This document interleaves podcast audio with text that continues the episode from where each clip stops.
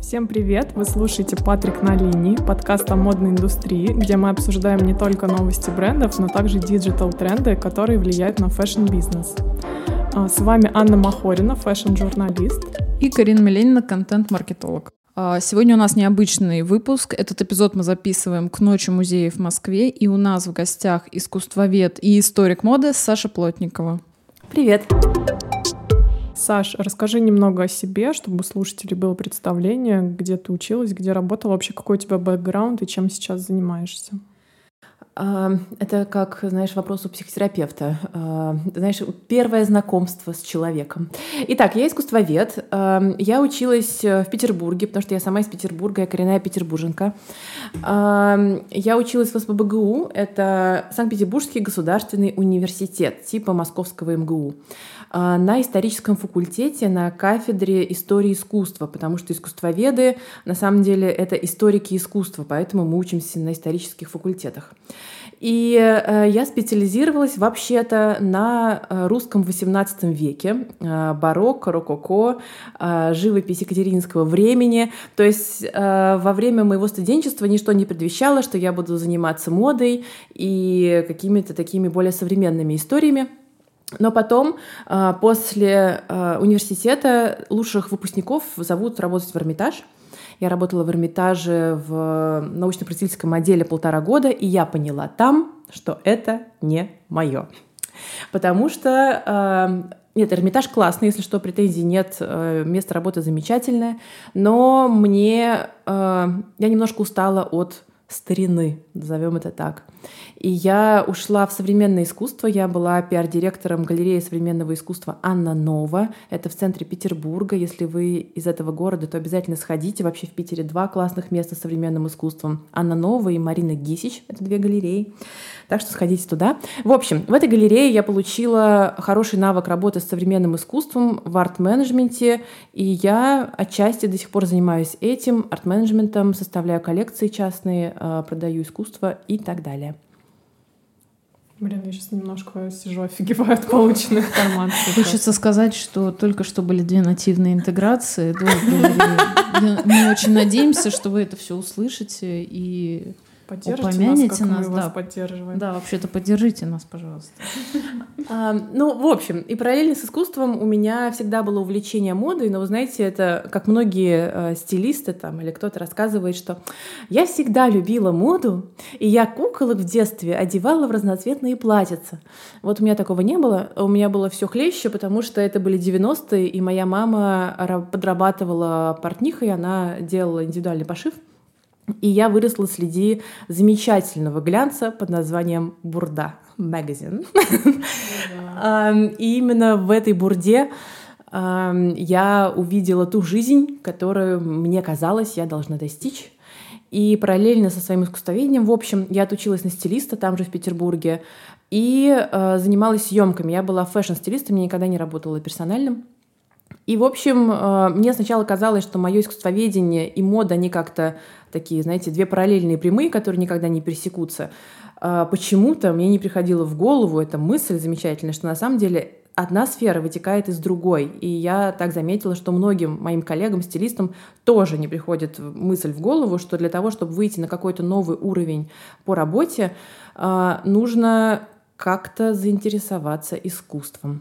Слушай, ну на самом деле это очень такой правильный поинт, потому что, мне кажется, вообще все, кто так или иначе связан с какой-то креативной деятельностью, вот будь то, как ты сказала, стилисты, фотографы, дизайнеры, так и, там, например, с моей стороны, люди из рекламной индустрии, все равно какое-то ну, что-то, что-то надо э, в общих чертах хотя бы знать про искусство.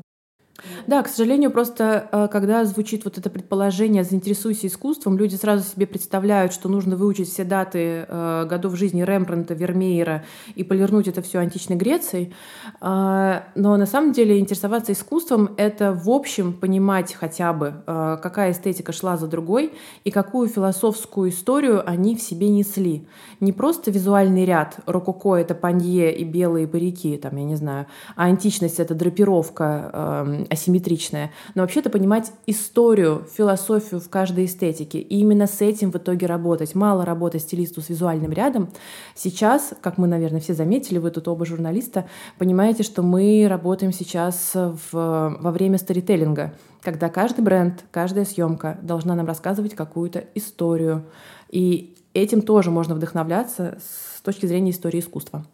То есть я правильно понимаю, что ты, э, скажем так, считаешь, что каждый работник какой-то креативной и творческой индустрии все-таки должен иметь базовые понятия о, в принципе, искусстве, знать что-то об истории искусства, чтобы в какой-то момент, э, не знаю, возвращаться, что ли, каким-то веянием или там при защите своего проекта перед заказчиком сказать, что вот я вдохновился там картинами, там, я не знаю, Рембранта или Караваджо там, да, при там составлении мудборда для какой-то съемки.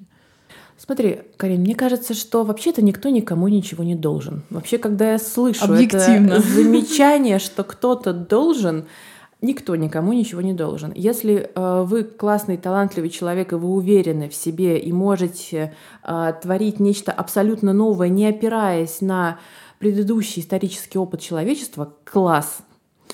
Э, я, правда, пока таких людей не видела, потому что обычно это гении, ну, абсолютные гении, которые, ну, они случаются, давайте будем честны. Новаторы какие-то. Да, новаторы. Это окей. Просто чаще всего это а, средний, хороший уровень специалиста. И вот если вы понимаете объективно, что вы не гений, хотя, come on, а, гении типа Александра Маквина в свою карьеру строили на том, что обращались к историческому прошлому. Практически каждая его коллекция отсылает нас к какому-то времени английского искусства, да.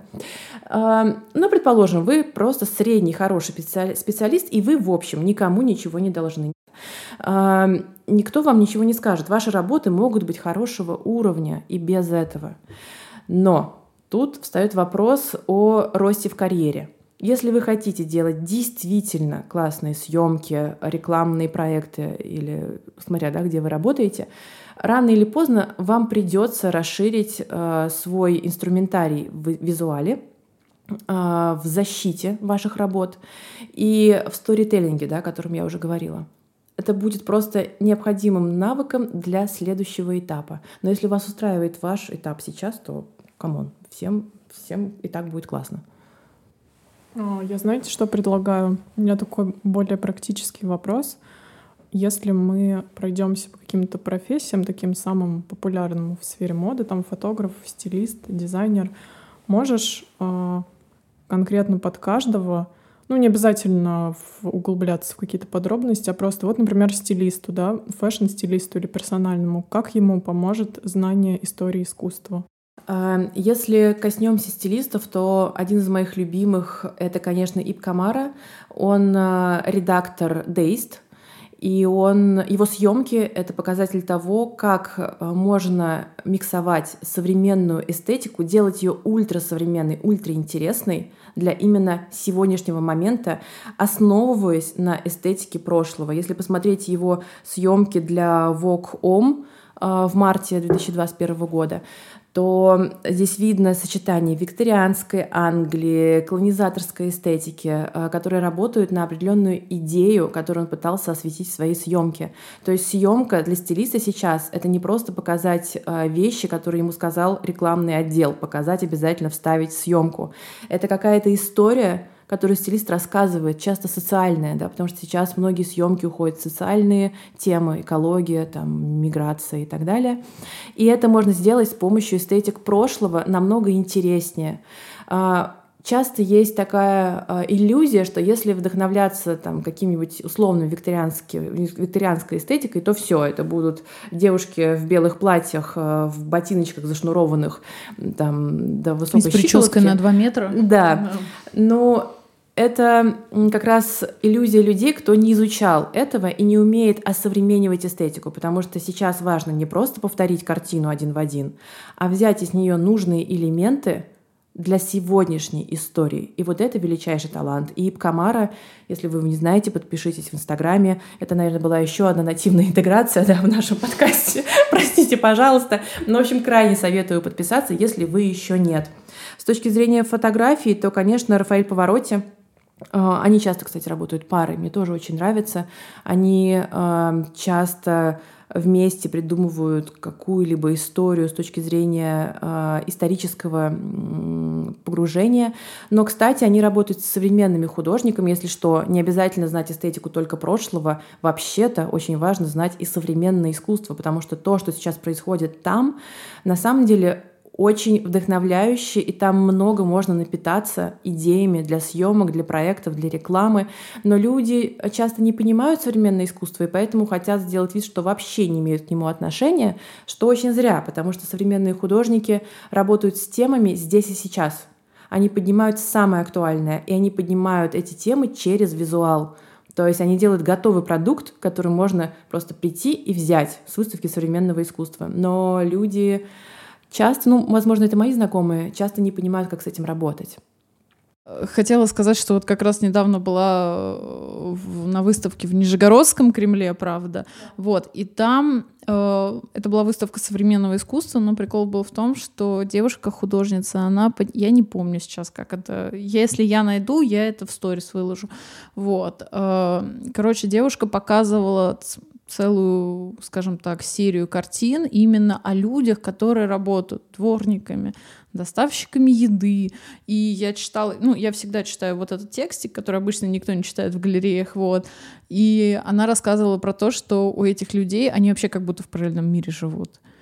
И для нас-то это такая обыденность, да, ну вот ты идешь, тебе навстречу едет курьер, да, там вот ты идешь, у тебя там дворник, а у них вообще может быть своя жизнь, вообще свой бэкграунд, и там достаточно такое было немножко наивное искусство, именно вот э, интерпретация ее. Но сам вот этот текст, который она написала, он помог абсолютно по-другому взглянуть на ее картины, потому что без него это для меня, это, например, просто были, честно говоря, каракули.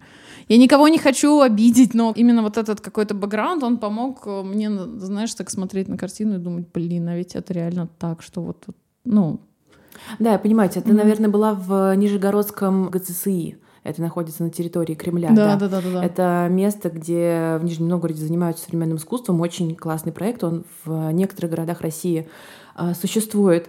А, я, собственно, об этом и говорю, что современное искусство интересно тем, что оно заставляет нас стряхнуть с себя нашу обыденность, потому что каждый из нас живет в своем информационном пузыре со своими друзьями, со своими коллегами, и он думает, что все живут так. Современный художник сейчас — это не просто тот, кто красиво рисует, как ты правильно сказала, часто это каракули. Рисовать красиво сейчас не так важно. Mm-hmm. Важно показать своему зрителю новую жизнь, новую концепцию. Поэтому современное искусство часто бывает концептуальным, потому что оно работает с концепцией. И мы приходим в музей современного искусства или в галереи, или в мастерские не просто чтобы выпить а, шампанское, знаете, на вернисаже, а чтобы увидеть жизнь с другой стороны. А для чего нам это, как для специалистов, кто работает в fashion-индустрии? Ну, мы все здесь работаем, мы знаем, насколько мы замученные работой нон-стоп. Мы, да, у нас у всех сверхурочные, мы работаем больше положенного, и мы не успеваем посмотреть на жизнь вокруг. Мы варимся в своем очень ограниченном кружке людей – и приходя на выставки, мы видим, что внезапно, да, Карин, у доставщика еды есть своя жизнь, и она тоже очень важна. И эту эстетику тоже можно взять. Я даже помню, какие-то бренды уже делали съемку а с этими коробами доставки еды, знаешь, за спиной. Mm. Потому что это визуальный ряд, визуальный код, который нам всем понятен. Э, мы четко считываем какую-то историю, но мы, как люди, работающие в индустрии, просто не успеваем посмотреть вокруг.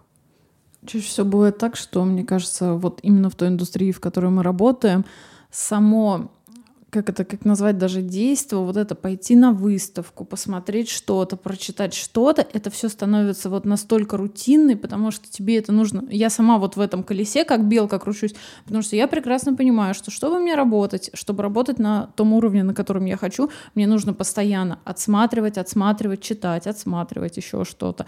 Мне кажется, вот в этом тоже проблема многих людей из креативной и из fashion-индустрии. Ты имеешь в виду с точки зрения времени? Им не хватает времени? С точки зрения в принципе, вот для обычного человека, вот он пошел на выставку, да, для него это какая-то смена просто обстановки. Вот он отработал с 9 до 6, да, и потом он пошел на выставку в абсолютно другую атмосферу.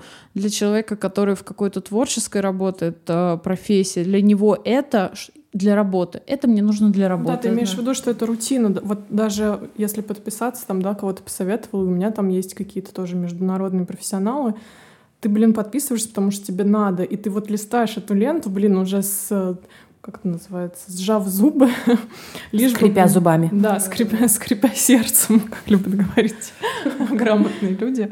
Вот, и ты понимаешь, что ты как будто вот должен, и у тебя действительно это ты не воспринимаешь это как что-то новое, а как свою рутину ежедневную. Просто как э, очередная информация, которая тебе пригодится для работы. И круто, когда есть люди, которые кайфуют от этого. Ну вот я могу сказать, что от своего, скажем так, э, начиная с 13 лет сидения просто в социальных сетях, вот я выросла для, до чего-то, и я реально кайфую от того, что я ищу информацию. Но есть люди, которые воспринимают это абсолютно по-другому.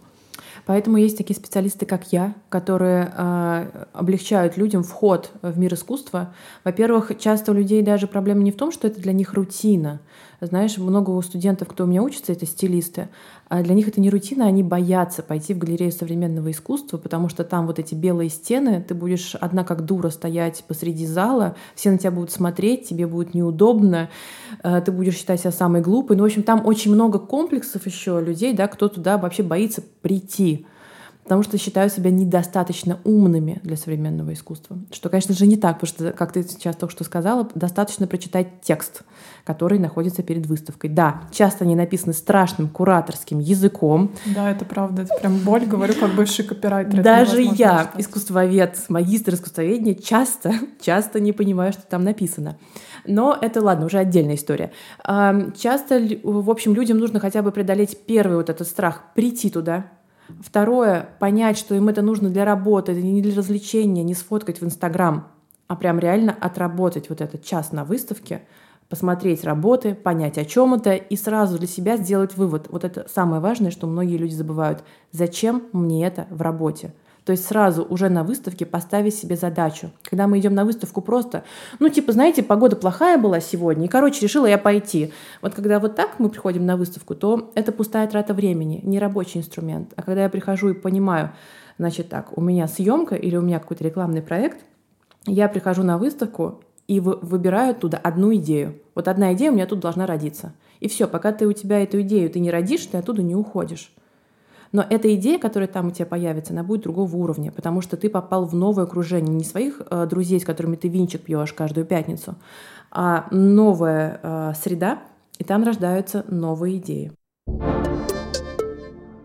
Смотрите, мы поговорили про стилистов и фотографов, а вот дизайнеры. А, как им помогает искусство? Ты в начале подкаста сказала про Маквина. Может быть, на его примере сможем это обсудить? Я думаю, что Александр Маккуин это уже такой устаревший вариант, э, да, то есть он уже давно умер, и мне кажется, нужно э, всегда сосредотачиваться на том, кто живет сейчас и кто работает прямо сейчас. Мне кажется, это всегда важнее, ну, возможно, для меня. Э, я всегда смотрю на то, что здесь сейчас происходит. И, пожалуй, самый пример вот на поверхности, который, я думаю, самый очевидный, это, конечно, Луэва. И те коллекции, которые они делают сейчас, Луэва, кто не в курсе, мало ли есть такие люди, это испанский бренд, который э, недавно пригласил себе нового креативного директора или дизайнера, как это правильно сказать. Э, Вроде так, так правильно. Джонатан Андерсон. И он им делает коллекции, основываясь на испанском искусстве. Такая стратегия э, была в испанском дизайне еще при Кристобале Баленсиаге, который, как известно, э, держал свое ателье, и многие его платья вдохновлены картинами испанскими 16-18 века. И ту же самую стратегию мы видим и у Луэва, потому что Луэва был, ну вы все помните, довольно устаревший такой скучный бренд, который, в общем, никому не был особо интересен. Но когда Андерсон пришел в него, он начал работать с эстетикой прошлого, у него много работ с испанским барокко, с испанским манеризмом, которые, что важно, очень сильно осовременены. Я думаю, вы все в курсе, что Луэва сейчас — это самое-самое модное. Точно так же, как и с Гуччи. Пришел Александр Микеле — он внес свою эстетику, да, он любит такую магическую эстетику, да, вот у него другая история, но он внес определенный визуальный ряд, который Гуччи поднял на абсолютно другой уровень, потому что мы все помним, когда Гуччи были такой маркой, брендом для женщин за 40, и как бы он никому не был интересен. Теперь посмотрите на эти вечеринки Гуччи в Москве. Слушай, а есть такие ну, дизайнеры, которые оставили профессию моды и ушли, наоборот, в искусство? Были такие кейсы? Да, конечно. А, ведь эм, мода и искусство чем э, сближены друг с другом? Тем, что они обе сферы работают с эстетикой. И здесь уже вопрос инструментов — Потому что и дизайнер, и художник, они рассказывают какую-то историю через свое произведение. Мы, когда смотрим на подиум, мы просто не смотрим на сочетание зеленого с красным, да, мы должны понять, что именно нам рассказывает данный дизайнер в данной коллекции. А, то же самое и с художником, очевидно, да, мы не просто смотрим на сочетание фактуры красок. Так вот, а, если и те, и другие работают с эстетикой, то понятно, что художники могут становиться дизайнерами. Как помните, а, Сальвадор Дали много работал с Эльзой Скиапарелли, у них было несколько совместных коллекций. Это очевидный да, пример.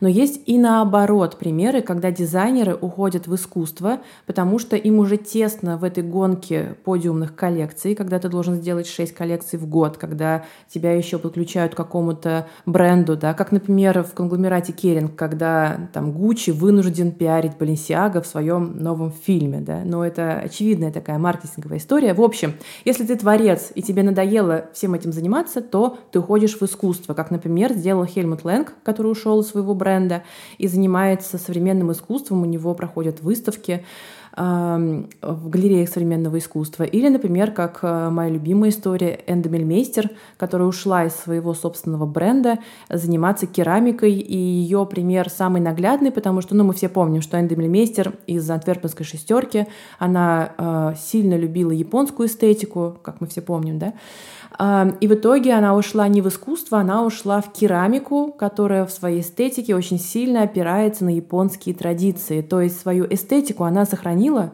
просто занимается другой э, сферой. Но эстетика сохраняется. И вот это очень важно понимать, что искусство и мода — суть про одно и то же. Э, вы можете заниматься просто этим разными инструментами. Я бы вообще сказала, что мода — это часть искусства. Это как, мне кажется, один из инструментов проявления. Один из инструментов проявления эстетики. Да, да, да, да, да, да, да. Эстетики времени, потому что и те, и другие, по идее, а, рассказывают нам о канонах красоты в конкретный момент. И конкретным способом. И конкретным ну, способом. Да, да, так и да. получается. И, и вот, и как раз э, к моему любимому вопросу, а куда стоит э, пойти учиться человеку, если мы говорим о том, что нужно начинать с искусства? Я, кстати, не уверена, что нужно начинать с искусства. Я думаю, как раз стоит начинать с прикладных профессий. То есть кто ты? Ты контентщик или ты керамист? Да? То есть важно понять вот эту первую профессию, кто ты а потом к ней уже как на бусы насаживать э, новые новые знания. Понятно, что мы все будем учиться с вами всю свою жизнь, потому что сейчас парадигма вообще работы изменилась, что мы каждые пять лет будем менять свои профессии или добавлять компетенции. Сейчас невозможно отучиться один разок и дальше пошел гулять. А, поэтому я все-таки думаю, что начать нужно с основной профессии, а потом добавить искусство. Конечно, это будет сейчас не очень патриотично, Конечно, у меня был замечательный университет, исторический факультет СПБГУ, замечательное место, они мне многое дали. А, но а, то обучение, которое я прохожу за границей, лично я училась в институте Марангони во Флоренции и в школе Парсонс в Нью-Йорке. Это, конечно, другой уровень. Если вы хотите получить хотя бы какие-то основы, то вы, конечно, во-первых, можете пойти учиться ко мне, но с другой стороны... Нативная интеграция. Немножечко. Что же, зря пришла, что ли. Или пойти в Saint Martins, Parsons э, и отучиться там. Мне Marangoni, если честно, не очень понравилось, вот положа руку на сердце. А англосаксонская система мне больше импонирует. Так что Парсонс и Saint Martins, там есть короткие программы, летние, например, если вы работаете нон-стопом, то вот отпуск можно потратить на это. Плюс в пандемию там много онлайн э, проектов, так что просто присоединяйтесь. Да, это дорого. Поэтому, э, если дорого, то, видите, все-таки ко мне. Э, в чем я точно не вижу, э, в чем я точно не вижу пользы, это просто изучать историю моды. Я вижу, как много лекторов просто преподают историю моды, в каком году какая юбка была и какие рюшечки куда пришивались. Мне кажется, вот эта история не очень полезная, потому что это такой тип знания, который просто осядет у вас на душе мертвым грузом, потому что мало знать эстетику какую-то, важно научиться применять ее сейчас. Вот это многие люди забывают. У меня такой вопрос, и не знаю, получится ли на него коротко ответить. Если нет, можем не обсуждать. Почему учеба за границей лучше? Ну вот прям Не знаю, в тезисно как-то можно на это ответить? Потому что там лекторы практики чаще всего. Угу. Те, кто работает э, здесь сейчас с журналами, и, ну, если мы сейчас говорим про моду, конечно, да, э, с журналами или с какой-либо эстетикой, потому что у меня лекторы были замечательные, но это были академисты, то есть это люди, кто выпускает статьи о, о влиянии западноевропейской архитектуры на новгородские храмы там, 15 века. Которые прочитают три их коллеги и все. Ну, я вообще-то читала, мне нравилось. Ну ладно, К тому же... я, я одна студентка. К тому же мы занимались практическими искусствоведческими вещами, как, например, археологические раскопки, реставрация памятников, да, то есть это вещи, которые вам, обычным людям, не нужны, это узкоспециализированные истории. У нас все образование очень основательное. Это классно, потому что благодаря своему образованию я могу понять и Парсонс, и Марангони, и все что угодно. Но это 6 лет моей жизни. Я не уверена, что вам это подойдет. А, а англосаксы Америка, Англия, они больше заточены на узкое знание, которое пригодится тебе здесь и сейчас. Вот если хотите быстрого результата, то это больше туда. Мне кажется, это, в принципе, проблема, к сожалению, всего образования сейчас современного в России. Люди не хотят идти в институты просто потому, что э, на себе даже скажу, что вот я отучилась в двух университетах. Это бывший университет печати имени Федорова, который сейчас политех, и в энергетическом институте. И мне попадались... А, до этого я еще, кстати, в колледже училась. Э, и вот я училась в колледже с преподавателями, реально практиками. И я могу сказать, что это был самый интересный четыре года моего обучения в жизни, потому что после них э, мои два высших я получала не, знаешь, не благодаря, а вопреки. К сожалению, там работают люди, которые, вот, наверное, они пошли в ПЕД, закончили его, там по экономической, да, потому что маркетинг это все-таки экономика. Вот, закончили его, пришли они ко мне на лекцию, прочитали мне методичку из финансового менеджмента, я ее просидела и такая, больше я на эту пару не приду. Все. Вот. И э, сейчас то, что делают многие курсы, я не говорю, да, про тех же там странные курсы, когда ты просто заплатил 20 тысяч, прошел и не понял, что это было. А именно курсы, которые, да, там тебе помогут здесь и сейчас применить вот эту информацию также вот в маркетинге. Мне кажется, для э, людей, которые пытаются определиться своей специальностью, даже если да, там у меня когда-нибудь появится ребенок, я бы, наверное, э, была бы больше за, если бы он именно какие-то курсы с сертификацией, да, и так далее проходил, чем он вот пошел в институт, и пять лет. И потом вышел и сказал, и что и чё я там делал? Ну, смотря какая цель, потому что, опять же, если ты хочешь быть искусствоведом, то э, мой университет — это классный пример э, того, что можно достичь очень хороших э, результатов и знаний. Но если ты хочешь прям быть практиком, то да.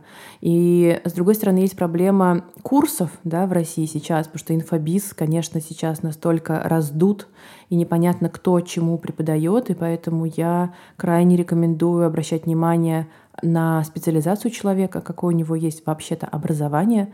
Потому что образование в данном случае для эксперта важно. Я не хочу идти к нутрициологу, который без определенного образования. Просто я похудел, и сейчас mm-hmm. я объясню тебе как. Но это немножко как-то страшно мне. Поэтому, а, когда мы идем какие-то курсы в России, а, в Инстаграме, да, мы находим экспертов, мы смотрим, а, какая у него специализация и практик ли он, потому что просто человек, который преподает историю моды и просто, ну, из серии, да, Александр Васильев, который заточен просто на чтение лекций об истории моды, ты будешь знать просто историю моды. Это тоже вообще-то классно, э, это важно, но э, если вы хотите добиться практических результатов в вашей профессии, нужно искать того, кто будет именно это и давать. Ну, который покажет как. Не просто объяснит, что вот, вот это вот то, именно. а вот это вот то, а именно тот, который покажет, э, покажет и расскажет, как это делать. Я имею в виду не то, что вот, да, там, например, в том же маркетинге, да, вот мы сейчас настроим там это на эту целевую аудиторию и так далее. Просто хотя бы, да, там покажет, как применять инструменты. Они просто мне перечислят, знаешь, какие инструменты, в принципе, у нас есть уходя от вопроса о образовании высшем, например, человек уже либо отучился, либо, но так или иначе он работает в этой среде, какие ресурсы может быть, ты бы посоветовала бы? Я не говорю сейчас про конкретные ссылки, издания там и так далее, а какие бы ресурсы ты бы посоветовала человеку, который хочет, не знаю, следить, может быть, за повесткой, что-то узнать не, не знаю, не приобретая какой-то курс, не поступая в какое-то высшее учебное заведение, а вот ну, чтобы просто человек был в курсе. Ну, просто ежедневно, да, какие источники, галереи, фильмы, не знаю, музыка, все что угодно. Что бы ты посоветовала, если я хочу ежедневно в идеале развиваться в этой сфере, узнавать что-то новое? Имейте в виду в сфере современного искусства, да. да, понимать вообще, что происходит. К сожалению, в России отношение к искусству очень устаревшее.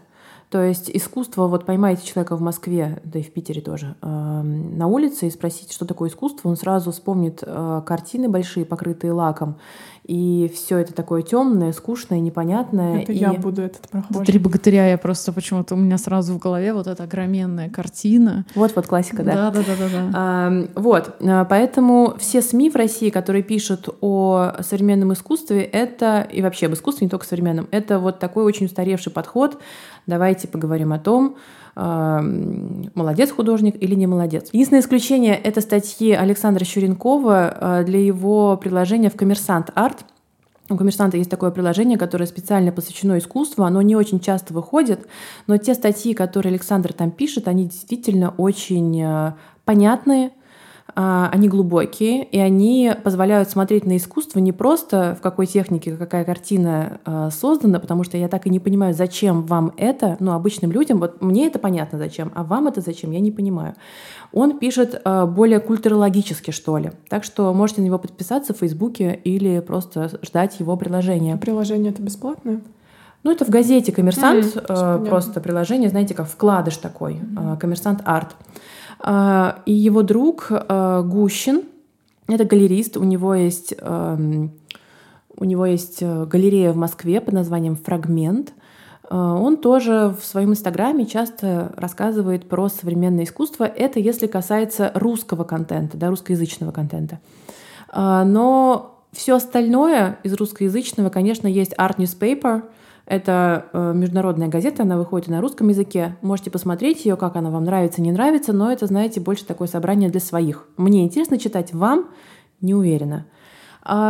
Я больше, как обычно, а, склонна к англоязычной прессе, такие как Art Forum, The Elephant Magazine. Это арт-журналы на английском языке. И, конечно, купите, разоритесь на эти несколько долларов, купите себе платную подписку на The New York Times или Guardian, где есть вкладки «Арт» и «Стайл», там пишет Ванесса Фридман, да, и все самые классные журналисты по моде и искусству. И просто читайте их статьи. На какой-то момент, не сразу, вас осенит, и вы начнете видеть все намного шире. Только дайте себе время. К сожалению, в эпоху Инстаграма хочется все быстро, и чтобы я сейчас быстренько, так знаете, полистала, напиталась культуркой и пошла. Нет, так не получится, это долгая медитация. Так, девочки, собственно, повод, по которому мы сегодня собрались. 15 мая будет Ночь музеев. Кстати, вопрос, она только в Москве или нет? Наверняка и в Питере же. Да, в Питере она тоже есть. Mm-hmm. Просто, скорее всего, именно в Москве она проходит 15 мая. Потому что когда я вбивала, в принципе, Ночь музея, угу. он выдавал мне разные даты на 2021 год. А, то есть ты думаешь разные даты в разных? Я думаю, да, но, скорее всего, это будет именно 15 мая, если они, чаще всего, они по Москве все ориентируются. Угу. Ну, в общем, мы, выходит наш эпизод к Московской Ночи музеев. А, Саш, куда бы ты советовала сходить? У нас тут написано в сценарии людям из индустрии, но сейчас я уже думаю, не обязательно людям из индустрии. Вообще, вот куда бы ты посоветовал сходить в Ночь музеев? Я бы посоветовала а, пойти туда, а, чья эстетика вам больше всего нравится. Например, нравится вам классическое искусство, вы идете а, в какой-нибудь условный Пушкинский музей. Я лично больше всегда за современное искусство, поэтому я буду ждать объявлений моих любимых галерей в Москве. Это Ovcharenko Gallery, Triumph Gallery, Osnova Gallery и, может быть, Кьюб. Кьюб — это такое галерейное пространство в Ридс-Карлтоне на Тверской 3. А, там на минус втором, кажется, этаже или минус третьем. На минус каком-то, в общем. Да, на минус каком-то уровне э, есть собрание галерей, э, где выставлены молодые современные, ну не только молодые, вообще современные художники, э, где можно сразу за один раз посмотреть много разного, много разных галерей. Вот, так что я буду ждать объявления от этих проектов, что они будут делать, или, может быть, во фрагменте что-то будет. Так что я э, пока не могу сказать точно, что именно, но я буду ждать от них. Плюс, конечно, э, в Пушкинском музее, все помним, да, находится сейчас Билл Виола. Это э, один из самых важных художников видеоарта, один из основателей вообще этого направления. И эм, его работы очень важны для современного визуала. Если вы еще не разобрались с видеоартом, то крайне советую посмотреть лекцию Ирины Кулик. Это лектор-искусствовед, которая делала лекции для гаража. И она там рассказывает про творчество Билла Виолы. Просто в Ютубе есть бесплатные лекции. Ну и, конечно же, сам гараж — это то место, куда я пойду точно, если у них будет какая-то программа. Но сразу говорю, что туда сложно бывает попасть. Очень много желающих. Так что бронируйте билеты заранее. Но а, это про меня, конечно. А, а, что прекрасно в искусстве, что у каждого человека есть выбор. Как и в моде. Не нужно следовать за кем-то.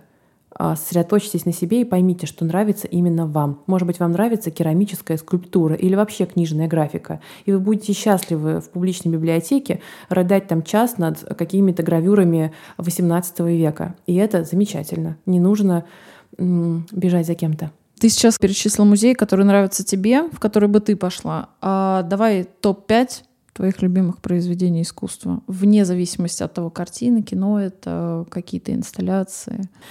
А, конечно, классный вопрос а, про пять любимых произведений. Сейчас важно сказать, что сейчас я скажу не как искусствовед, потому что если вы профессионал, то это отсутствующая категория нравится, не нравится, у меня такого нет, потому что я, в общем, плюс-минус понимаю, о чем каждое произведение, и здесь нет моего личного отношения. Но если вы спрашиваете именно как Сашу Плотникову, просто человека, то, наверное, самый мой любимый художник — это Рембрандт. У нас в Эрмитаже большой зал его картин. И э, мое любимое произведение — это «Возвращение блудного сына», потому что мне очень важна история, которая заключена в этой картине про всепрощение, про отцовскую любовь, которая не проходит никогда. И, э, наверное, это то, чего в моей жизни мне не хватало. И когда я смотрю на эту картину, я погружаюсь в свои личные переживания. А, для меня также очень важен русский современный художник а, Павел Пиперштейн. Его последняя выставка «Человек как рамка ландшафта», кажется, так называлась. В гараже была его выставка. И если вы были в гараже, то помните последний зал, абсолютно черный, где на леске был подвешен такой маленький ребенок, как будто в космосе. Это очень яркая работа. Я ее вспоминаю до сих пор. У меня мурашки идут по телу.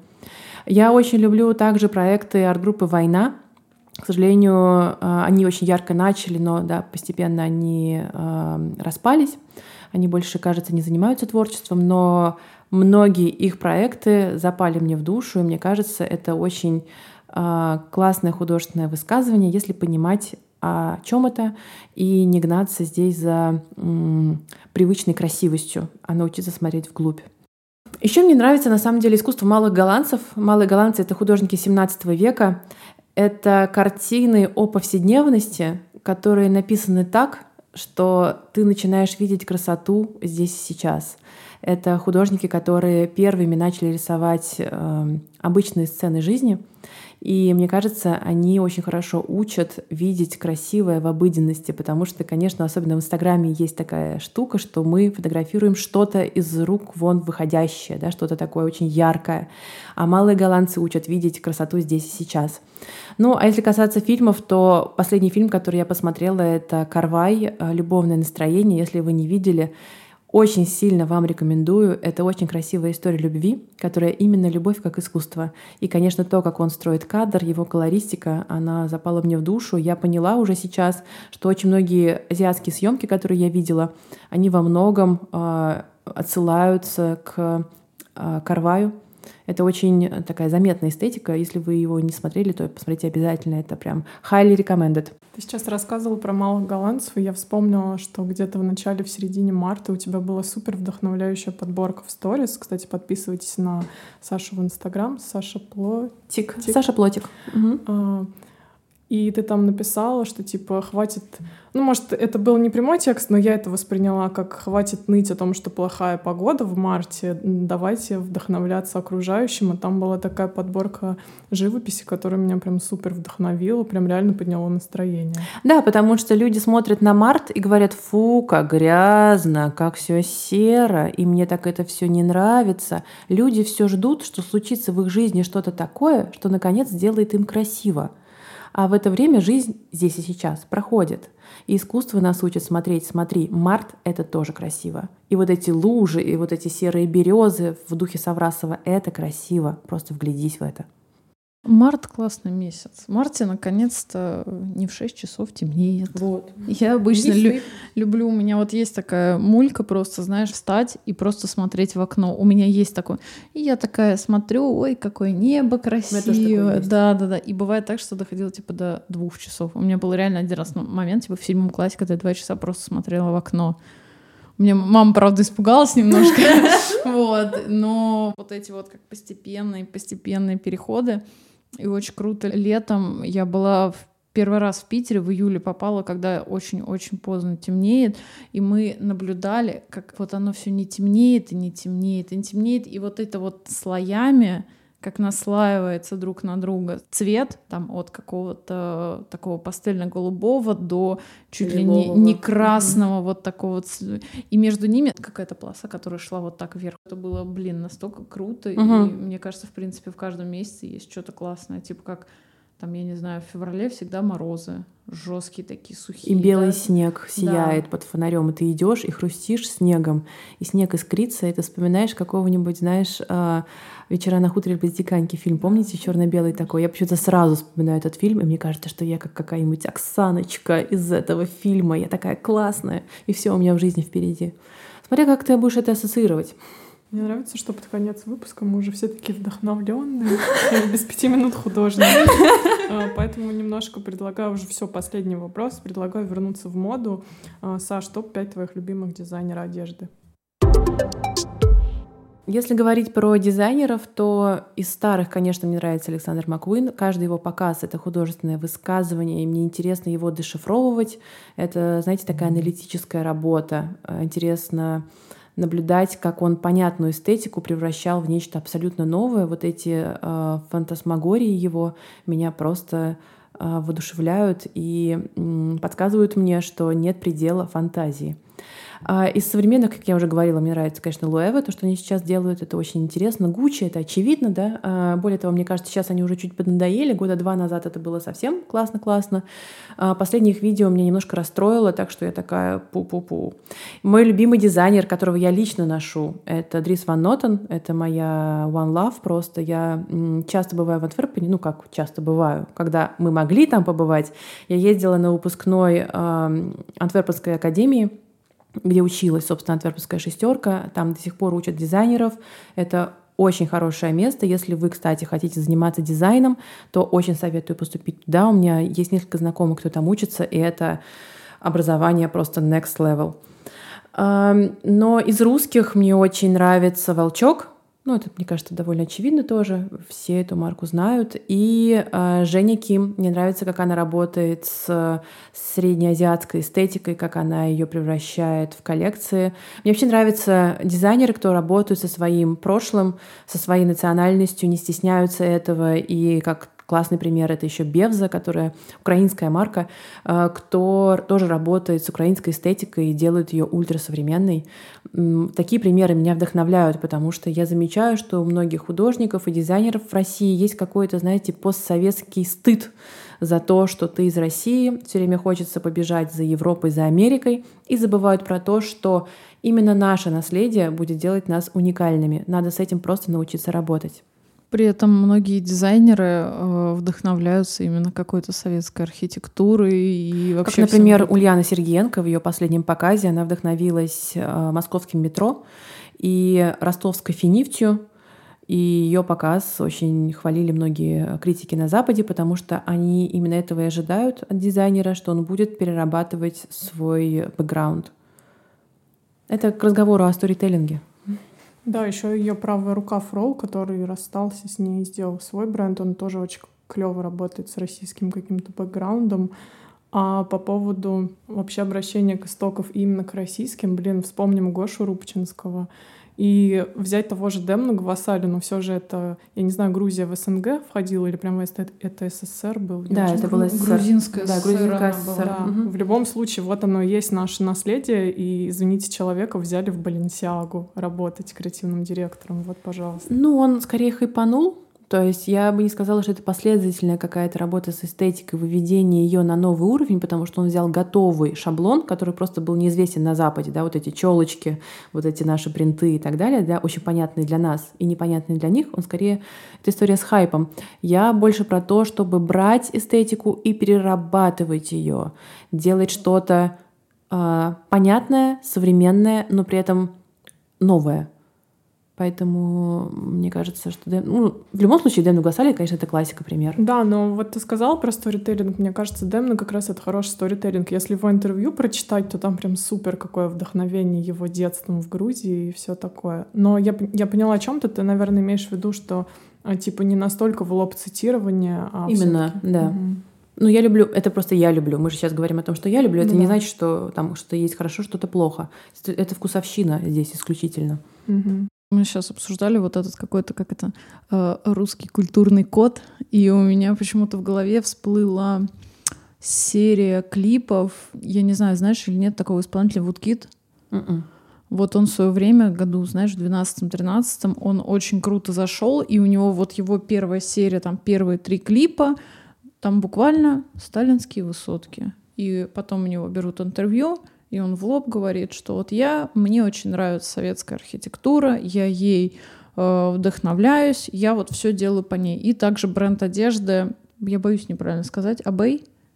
Ну да, да, вот, Абей. Он же тоже признается, что он очень много вдохновляется именно вот этой советской какой-то вообще архитектурой, совет, вообще в принципе всем, что было, как это называется, направление в начале 20 века. Авангард. Авангард, вот. Или он, в архитектуре конструктивизм. Вот он как-то вот всем вот этим, в общем и целом, он а, вдохновляется при создании одежды. То есть он вообще считает, что там Россия чуть ли не любимая его страна, чуть ли не огромный просто. Он говорит, у вас вы настолько типа бога...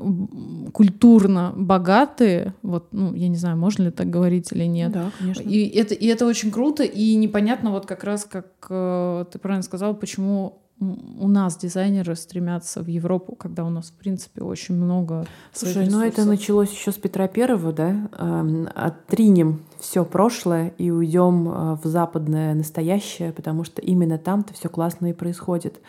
Эм, мы сейчас не будем играть в славянофилов и западников, да, которые весь Ушли 19... в политику чуть-чуть. Да, весь 19 век обсуждали а, что для нас дали реформы Петра I. Они погубили русскую ментальность или сделали ее, наоборот, круче. Но а, это вот я называю, лично я, мое мнение, это какой-то, я называю постсоветским стыдом за то, что мы выросли в панельках. Хотя на самом деле панелька ну, у нас у большинства из нас было прошлое в панельках, и кто-то до сих пор здесь живет, и здесь нет в этом ничего такого. А почему бы, наоборот, не поговорить об этом? не вынуть это наружу и сделать из этого явление. Все в этом живут, и все этого стесняются. Я не могу понять, почему.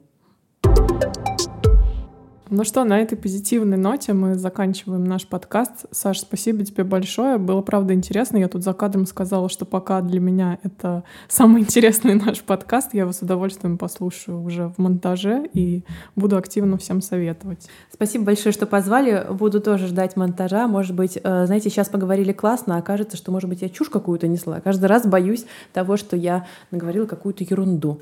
Знаете, эти искусствоведы, их только послушай. Это был подкаст «Патрик на линии». Слушайте нас на всех платформах, где вы можете слушать подкасты. Ставьте нам оценки, пишите нам комментарии, пишите нам в личные сообщения. Кстати, недавно мы появились на Сберзвуке, и совсем скоро мы появимся еще на одной платформе, поэтому мы постепенно становимся везде. Спасибо большое Саше, что пришла к нам. Подписывайтесь на все наши аккаунты, ссылочки на музеи, на ресурсы мы прикрепим в описании, так же, как и наши аккаунты в Инстаграм. Всем пока!